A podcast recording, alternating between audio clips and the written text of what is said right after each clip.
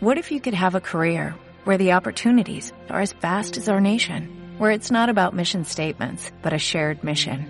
At U.S. Customs and Border Protection, we go beyond to protect more than borders, from ship to shore, air to ground, cities to local communities. CBP agents and officers are keeping people safe.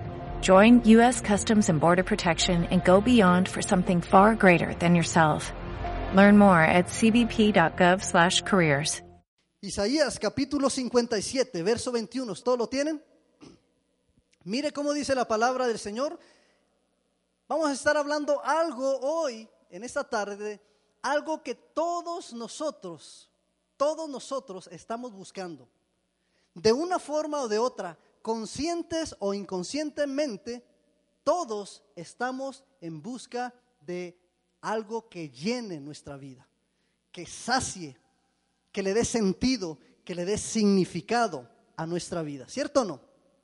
Sin embargo, en la Biblia nosotros cuando la leemos, cuando vamos a ella, como el manual de instrucciones para el ser humano, nos da el cómo nosotros podemos lograr encontrar esa paz que todos andamos buscando. Pero también nos damos cuenta y aprendemos de cuáles son las consecuencias o los resultados de no buscar correctamente esa paz. Amén. Y entonces aquí vamos a leer una promesa que nos deja establecida la palabra del Señor. ¿Y como dice el versículo 21? Dice, no hay paz, dijo mi Dios, para los impíos. Nuevamente, no hay paz, dijo quién? Mi Dios, ¿para quiénes? Para los impíos. Hasta ahí la palabra. Les mencionaba que cada uno de nosotros estamos buscando la paz de una forma o de otra. La buscamos en diferentes maneras, la, la, buscamos en diferentes formas, en diferentes circunstancias, en diferentes lugares. Y la buscamos porque Dios nos diseñó a cada uno de nosotros como seres humanos con ese sentido con esa necesidad de encontrar esa realización. Y mientras no encontramos esa realización en nuestra vida, nuestra vida se encuentra como que frustrada, como que incompleta, como que vacía. Pero resulta que si nos pusiéramos a pensar un poquito, ¿qué significa paz? ¿O qué a veces nosotros pensamos que es paz? Y muchas veces lo que viene a nuestra mente es, bueno, pues paz es la ausencia de conflictos, la, ausencia de problemas. Es decir, cuando pensamos que no tengamos problemas, vamos a encontrar la paz. ¿Cierto o no?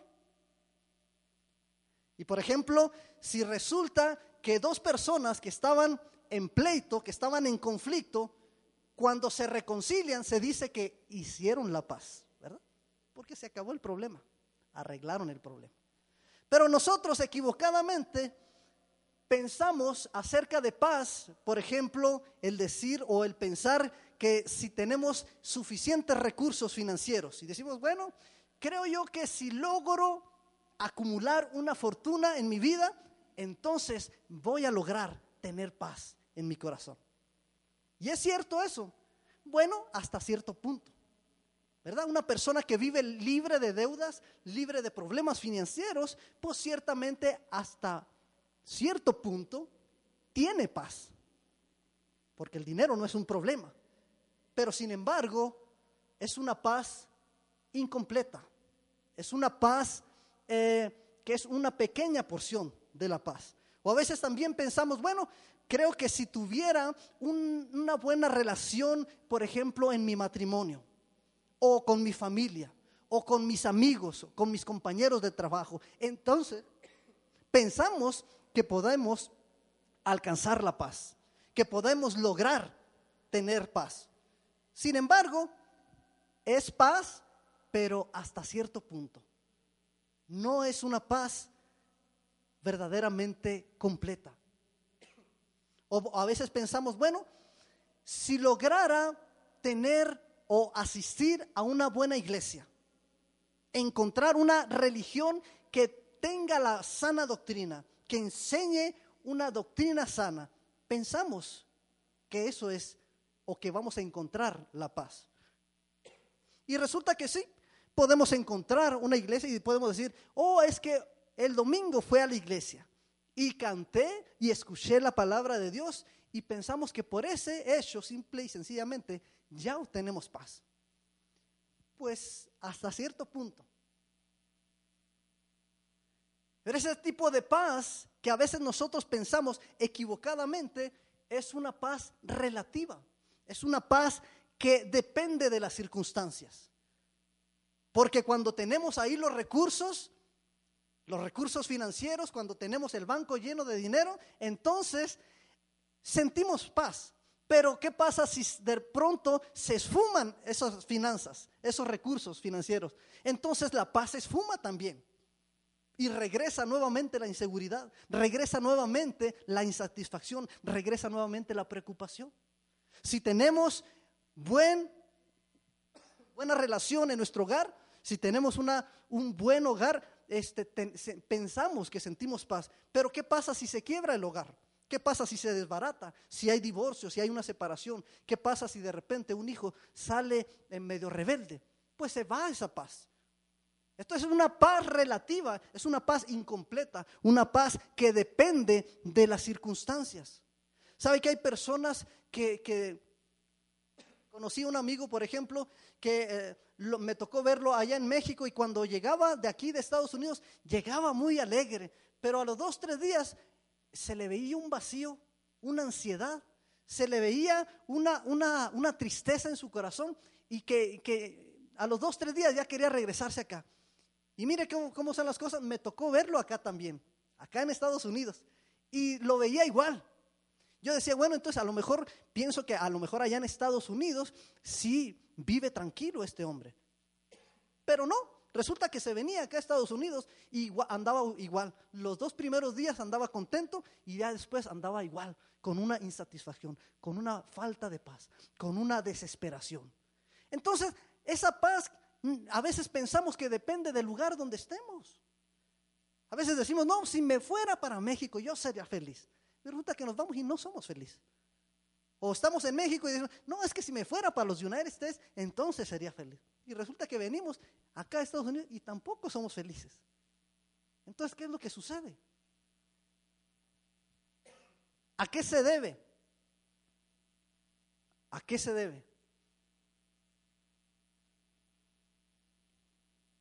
A veces la persona que tiene muchos recursos económicos en medio de su riqueza, en medio de su aparente seguridad, en la intimidad, cuando llega un momento en el cual se encuentra a solas, le invade la incertidumbre de saber que un día ha de presentarse o ha, de llamarlo Dios a cuentas y de no saber qué es lo que va a suceder con él. Porque tarde que temprano dice que todos compareceremos delante del Señor. Está establecido para todos los hombres, todos los hombres, que muramos una sola vez y después de esto el juicio. Es decir, que todos vamos a dar cuentas de cómo vivimos mientras estábamos aquí en la tierra. Entonces, ¿de qué le van a servir en ese momento sus finanzas? ¿De qué le van a servir sus riquezas? ¿De qué le va a servir su gran salario? si con eso no va a poder comprar al juez, no lo va a poder sobornar allá, no le va a valer de nada eso. Me, tocó ver en una ocasión una entrevista con un hombre que probablemente cada uno de ustedes lo conoce o lo ha visto. Carlos Salinas de Cortari, ¿lo, lo han oído mencionar por lo menos? Este hombre millonario, oiga, con cuentas millonarias en Suiza, le preguntaron ahí en esa entrevista y le dijeron, ¿hay algo que usted no ha logrado? Algo a lo cual usted le tenga miedo o temor. Y sin titubear dijo, a la muerte. Tengo una incertidumbre en qué será en el más allá.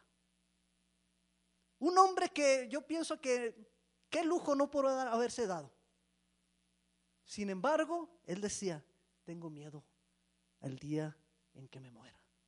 Porque sabe, en lo más profundo de su corazón, sabe lo que le espera. ¿Sí? Entonces aquí hay una sentencia, una promesa en la palabra de Dios que acabamos de leer que dice, no hay paz, dijo mi Dios, para los impíos. ¿Y quiénes son los impíos? Bueno, ser impío significa actuar en contra de los principios bíblicos, desobedecer, oponerse a los mandatos de Dios, es decir, ir en contra. Es decir, un Gabino Barrera cualquiera, que siempre está dando la contra. Así describe, o esa es la definición de una persona impía, una persona que no tiene temor de Dios, que no le importa a quién tranza, no le importa a quién se lleva con tal de cumplir sus propósitos, con tal de salirse con la suya, una persona que no le importa si hiere a alguien, si no le importa nada, si miente, si engaña, etcétera, etcétera, etcétera. Entonces, mire cómo dice Deuteronomio capítulo 28, verso 67, dice, por la mañana eso es lo que es el pensamiento, lo que existe en la mente o en la vida de una persona que va continuamente en contra de Dios y de su palabra y de sus mandatos. Dice, por la mañana dirás, ¿quién diera que fuese la tarde? Y a la tarde dirás, ¿quién fuera que, diese la, que fuese la mañana? Por el miedo de tu corazón con que estarás amedrentado. Es una persona que, que no está en paz ni de día cuando está de día quiere que sea de noche. Y cuando es de noche quiere que sea de día. ¿Por qué? Porque no encuentra la paz. Isaías 59 del 1 al 2 dice, He aquí, no se ha cortado la mano de Jehová para salvar, ni se ha agravado su oído para oír, pero vuestras iniquidades han hecho división entre vosotros y vuestro Dios, y vuestros pecados han hecho ocultar de vosotros su rostro para no oír. ¿Cuál es la razón de que una persona no encuentra la paz? La razón se llama pecado. La razón es que hay una división, hay una barrera, hay un pleito entre el ser humano y Dios que se llama pecado. Dice la Biblia, aquí acabamos de leer, que Dios no ha cortado su mano para salvarnos a todos, pero nuestros pecados han hecho división. Es como una frontera. Muchos desean venir de México o de Latinoamérica acá a Estados Unidos, pero no pueden. ¿Por qué? Porque hay una barrera. O viceversa. Así sucede con nosotros muchas veces. Queremos encontrar la realización de nuestra vida, pero no podemos encontrarla porque hay algo que nos está estorbando y se llama pecado. Versículo 8, ahí mismo en Isaías 59 dice, no conocieron el camino de paz, ni hay justicia en sus caminos, sus veredas son torcidas, cualquiera que por ellas fuere, no conocerá paz.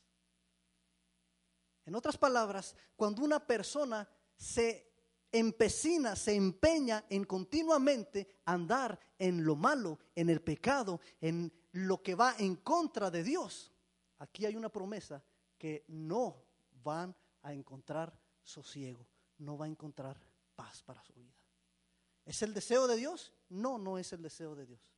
Es lo que cada uno de nosotros elegimos y decidimos. Porque a cada uno de nosotros no nos hizo Dios un robot, nos hizo con cerebro, nos hizo con voluntad para que tomemos decisiones, para que tomemos y elijamos. ¿Cuántos dicen amén? Entonces, ahora cuando habla aquí, no hay paz para el impío, no solamente, hermanos, se refiere a una sentencia que se va a llevar a cabo aquí en la tierra, sino que se va, va a trascender en el más allá, en la eternidad. Mire lo que dice en Lucas capítulo 10, dice que había un rico que día a día hacía banquete con esplendidez. Es decir, es que este rico necesitaba continuamente para sentirse realizado hacer una fiesta. Y la fiesta que hacía era grande, era espléndida. Sin embargo, dice que un día a este hombre, aún con toda su riqueza, le sorprendió la muerte. Y dice que despertó. Y cuando despertó, se encontró en tormento. No estaba disfrutando de la vida allá en la eternidad, porque muchas veces dice, no, no nos vamos allá, no le hace que nos vayamos al infierno de causa, allá está, si va a haber allá este, fiestas, si va a haber party, si va a haber rock and roll y si va a haber muchachas, entonces pues está mejor irnos para allá, ¿cierto? No, no, no, no he escuchado eso. Es gente ignorante que no ha entendido, no sabe lo que dice la palabra. Pero mire, en vez de encontrar fiesta, este hombre se encontró atormentado en una llama. Entonces quiere decir que esto continúa, no para con la muerte, continúa. Mucha gente dice, ya estoy cansado de problemas, mejor me voy a suicidar porque aquí ya no hay lo que hacer y no saben lo que le espera más allá. No saben que allá va a estar peor la cosa. Si aquí está sufriendo, si aquí está padeciendo, allá le va a ir peor. Mire cómo sigue diciendo la palabra del Señor en Apocalipsis capítulo 14, verso 11. Dice, por los siglos de los siglos no tienen reposo. Todas las personas que mueren en sus pecados, que mueren sin arrepentirse, que mueren viviendo la vida a su manera, dice que allá en la eternidad, por los siglos, de los siglos, de los siglos y de los siglos, por siempre, no van a encontrar reposo. Porque esta vida es solamente la antesala de la eternidad, de la vida verdadera. Entonces nosotros estamos aquí, pero un día cuando pasemos a la eternidad vamos a estar conscientes y vamos a sentir. Estos hombres aquí, tanto el rico como estos hombres dice que se encontraban atormentados. ¿Sí? Mire Apocalipsis capítulo 9, verso 6, dice que a las personas, todas las personas que fueron sellados con la marca de la bestia, la marca de la bestia es el número 666. En ese tiempo de la gran tribulación que está por venir a esta tierra, dice que se le, Dios les va a enviar unos escorpiones que van a ser precisamente demonios mandados directamente desde el mismo infierno para atormentar a la gente, a todo aquel que no haya creído en Cristo. Y dice que esta gente va a ser atormentada y van a desear morirse. Oiga, qué tremendo, van a, van a desear morirse por el dolor que van a estar sufriendo. Y dice la Biblia que la muerte huirá de ellos. Mire que, se imagina la frustración, se imagina la desesperación, que la gente va a estar siendo atormentada y va a querer morir. Mejor ya mátame, va a estar diciendo la gente, y la muerte va a huir de ellos. Pero la pregunta aquí es, ¿cuál es, cuál es el crimen? ¿Qué, ¿Qué, fue lo que hicimos o que se hizo la, que hizo la persona para recibir tal castigo? No solamente de padecer aquí en la tierra, pero por una eternidad ser atormentados. El castigo o el crimen, simple y sencillamente, es vivir una vida de pecado y rechazar a Cristo. Ese es el crimen, ese es el peor crimen, rechazar a Cristo Jesús. Por esa razón, dice la palabra que no hay paz para el impío. Oiga, yo no sé para usted, pero para mí esta es una cuestión grave. La paz que Dios ofrece, la paz que cada uno de nosotros estamos buscando, es una paz que es el producto de una actitud interior que no es propia de la condición natural del ser humano. El término hebreo shalom tiene un sentido que va más allá de simplemente la falta de problemas o la existencia o la falta de no luchas. Comunica las ideas de prosperidad, estar saludable, estar completo, estar a salvo. Esa es una persona que tiene paz. Una, una, persona que está prosperada, que está saludable, que está sana y que está a salvo que ha sido redimida, que está completa. Esta paz viene como resultado de confiar y de hacer las paces y- o de reconciliarse con Dios. Mire cómo dice Romanos capítulo 5, verso 1, dice, justificados pues por la fe, tenemos paz para con Dios por medio de Jesucristo. ¿Cómo arreglamos nuestro problema entonces? Si ya nos hemos dado cuenta de que estamos en un problema grave y que no hemos experimentado la paz, ¿cómo le hacemos para obtenerla? Bueno, aquí dice la Biblia, justificados, pues para con Dios tenemos paz. Perdón, justificados por la fe tenemos paz para con Dios. Quiere decir que cuando nosotros depositamos toda nuestra confianza en Cristo, le entregamos nuestra vida y le damos la espalda al pecado, entonces comenzamos a experimentar la justificación. Es decir, cuando una persona vive en pecado, dice la Biblia que esa persona es culpable delante de Dios. Y como ahorita les mencionaba, está establecido para todos los hombres que muramos una solamente una vez y después de esto el juicio. Pero quiere decir que si nosotros morimos en esos pecados, cuando nos presentemos delante de Dios, nosotros vamos a ser reos de muerte. Pero si nosotros le damos la vuelta, la espalda al pecado y nos arrepentimos y creemos y le entregamos nuestra vida a Jesucristo, entonces dice la Biblia que aunque somos culpables, Él nos declara inocentes. Inocentes, sin culpa. Dice Romanos 8.1, dice, ninguna condenación hay para los que están en Cristo Jesús, los que no andan conforme a la carne, sino conforme al Espíritu. Amén. Mire cómo dice Salmo 119, versículo 165. Mucha paz hay para los que aman su ley y no hay en ellos tropiezo.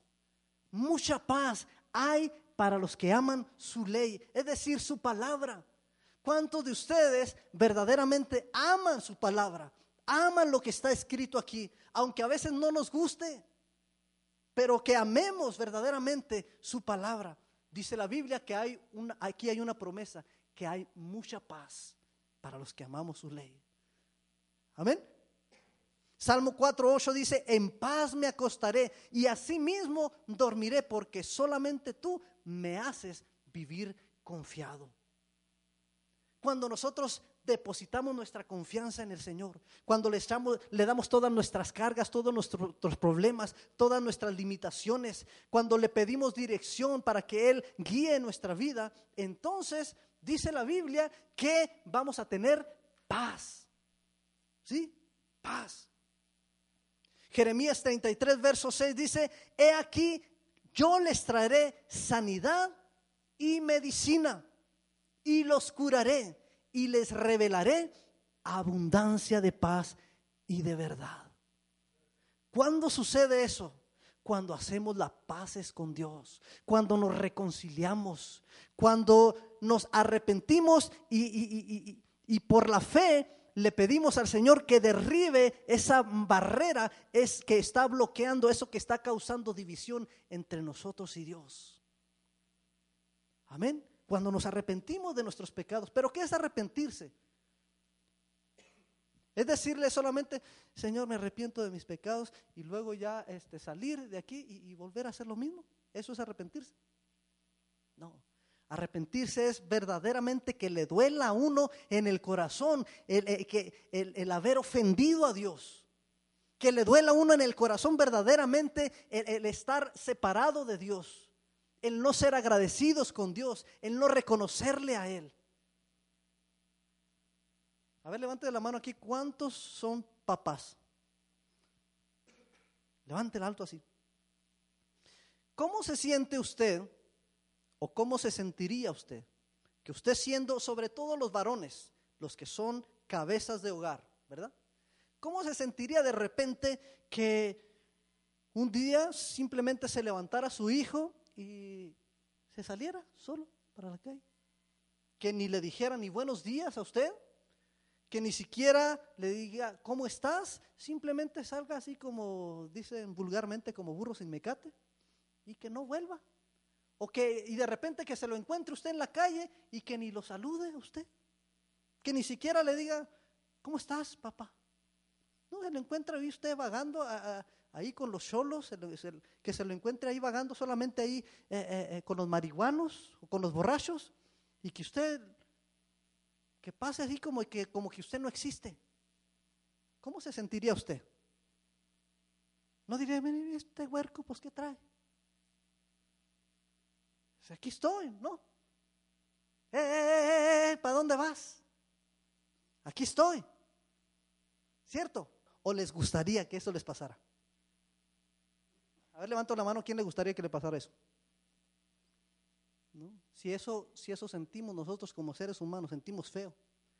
Que un hijo no nos tome en cuenta, que no reconozca que somos sus, sus papá, su papá, ¿Cómo se sentirá Dios que Él nos hizo y que nos da todas las cosas y que ni siquiera nos levantemos, cuando nos levantamos ni siquiera nos acordamos de darle gracias a Él? ¿Cómo se sentirá? Que ni siquiera le tomamos en cuenta cuando vamos a hacer una decisión. Y luego después cuando estamos ahí dándonos de topes en la pared, decimos, ¿y por qué Señor me pasa esto? Pues ¿cómo? Y nunca le tomaste en cuenta. Nunca le pediste dirección. ¿Cómo quieres que te vayan bien las cosas? ¿Me estoy explicando? Dice Isaías 26, 3, dice, tú guardarás en completa paz a aquel cuyo pensamiento en ti persevera, porque en ti ha confiado. Cuando nosotros continuamente estamos enfocando nuestro pensamiento en la realidad de nuestro Creador, aunque no lo veamos, aunque no lo sintamos, eso hace que, que Dios derrame sobre nosotros su paz. Yo quiero preguntarle, ¿cuántos de ustedes se preocupan cuando llega el, el, tiempo, el día que tiene que pagar sus biles y sobre todo que sabe que no tiene con qué pagarlos? ¿Cuántos de ustedes se preocupan? ¿Sí? Entonces muchas veces nosotros es que yo no sé cómo, cómo meditar en Dios. Bueno, si usted se sabe preocupar, usted sabe cómo meditar. Porque meditar es enfocar el pensamiento en algo. Y cuando nosotros nos preocupamos, estamos enfocando el pensamiento en algo, pero en algo negativo, en algo destructivo, en algo que no sirve. Entonces lo que tenemos que hacer es quitar ese enfoque de los problemas y enfocarlos o redirigirlos hacia Dios. Y entonces, como resultado, dice su palabra, que nos va a traer paz. ¿Cuántos están aquí? Así de sencillo, así de sencillo. Vamos a leer el versículo 18 de ahí de Isaías, ¿lo tiene? Isaías 57. Empezó como que medio tenebroso el asunto, ¿verdad? Pero ya aquí se va mejorando la cosa. Aquí vienen las buenas noticias. Amén, para cada uno de nosotros. Verso 18, ¿lo tienen? Bueno, mire, vamos a leer desde el verso 16. Porque no contenderé para siempre, ni para siempre me enojaré, pues decaería ante mí el espíritu y las almas que, ¿qué dice ahí? Las almas que yo he creado.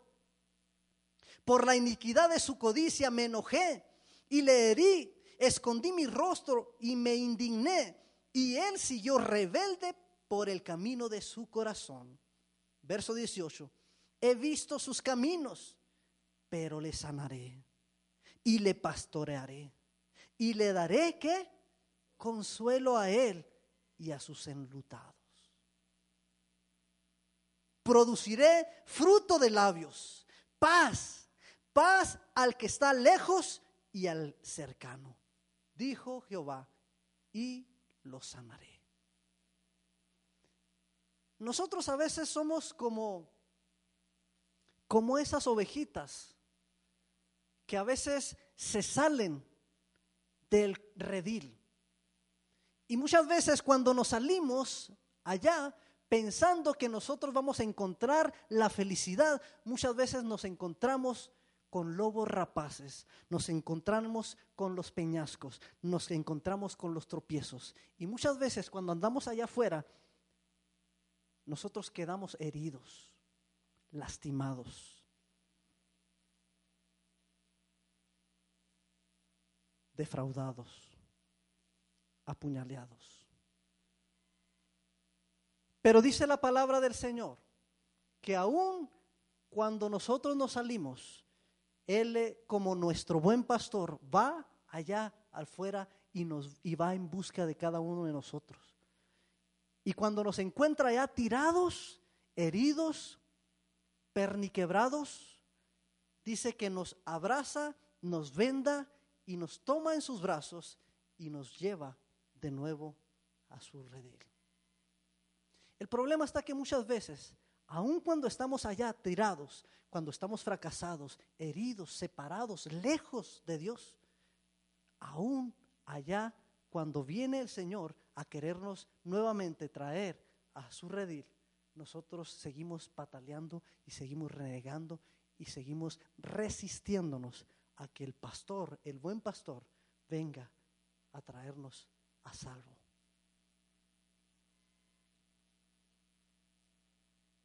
Yo quiero invitarte que si tú eres esa persona que andas lejos, que andas apartado, que andas herido, que andas amargado, que andas frustrado, que, buscas, que buscas verdaderamente ser lleno de algo que le dé sentido a tu vida, dejes que el Señor te abrace hoy y te traiga de nuevo a su redil. Vamos a ponernos de pie.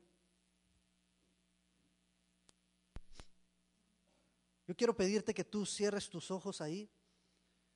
Si tú verdaderamente estás cansado de vivir la vida como la has venido viviendo hasta ahorita, este es el momento en que tú arregles tus cuentas. Tú sabes de lo que te estoy hablando. Tú sabes que lo que te he estado hablando acerca de la falta de paz, tú lo has estado experimentando en tu vida. Pero hoy es el momento en el cual tú puedes nuevamente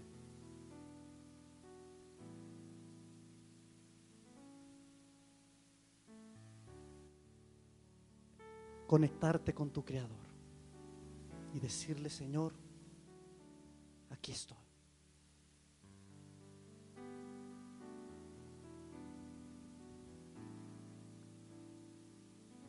Yo te invito a que en estos momentos le digas, Señor Jesús, dile conmigo, con todo tu corazón, Señor Jesús, reconozco que que esta palabra que se ha hablado hoy es para mí. Reconozco que inconscientemente he estado buscando la paz de mi vida en el pecado, en el mundo, en el afán de las riquezas, en las cosas vanas pero no la he encontrado, Señor. Hoy he escuchado, Señor, en tu palabra que no hay paz para los que viven lejos de ti. Y he escuchado que esa, esa sentencia no se cumple únicamente aquí en la tierra, sino en la eternidad, por siempre. Yo no quiero ser esa persona. Yo no quiero seguir padeciendo el tormento de vivir una vida separada de ti. Hoy en el nombre de Jesús, te pido con todo mi corazón que perdones mis pecados. Que si mis actitudes, mi forma, mi carácter, mi forma de hablar, mi forma de ver las cosas, mi forma de pensar, me han estado bloqueando, Señor, para que tú hagas descender esa paz que sobrepasa todo entendimiento en mi vida. Que se quite. Perdona mis pecados. Límpiame, Señor. Hoy he escuchado, Señor, que si yo deposito mi fe en ti, si creo en ti, tú puedes justificarme y declararme inocente aun cuando soy culpable.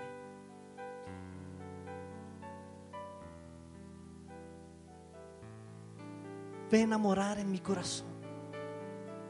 Señor, si no te he valorado en mi vida, si no he hecho tiempo para buscarte, si no he, Señor, si no me he detenido para darte gracias por todos los favores que recibo día a día, Señor, te pido perdón por todas las majaderías que salen de mi boca, por todos los malos pensamientos, Señor, por todas las cosas malas que hago con mis manos porque a veces mis pies se apresuran, Señor, a hacer lo malo. Perdóname, perdóname, perdóname, Señor. Y ayúdame, Señor, a ser diferente. As a new Western Union customer, you can enjoy a $0 transfer fee on your first international online money transfer. Send money to your family and friends back home the fast, easy, and reliable way. Visit westernunion.com or download our app today to get started, and your first transfer fee is on us. FX gains apply, not available for credit cards and transfers to Cuba. Services offered by Western Union Financial Services Inc. and MLS 906983 or Western Union International Services LLC and MLS 906985.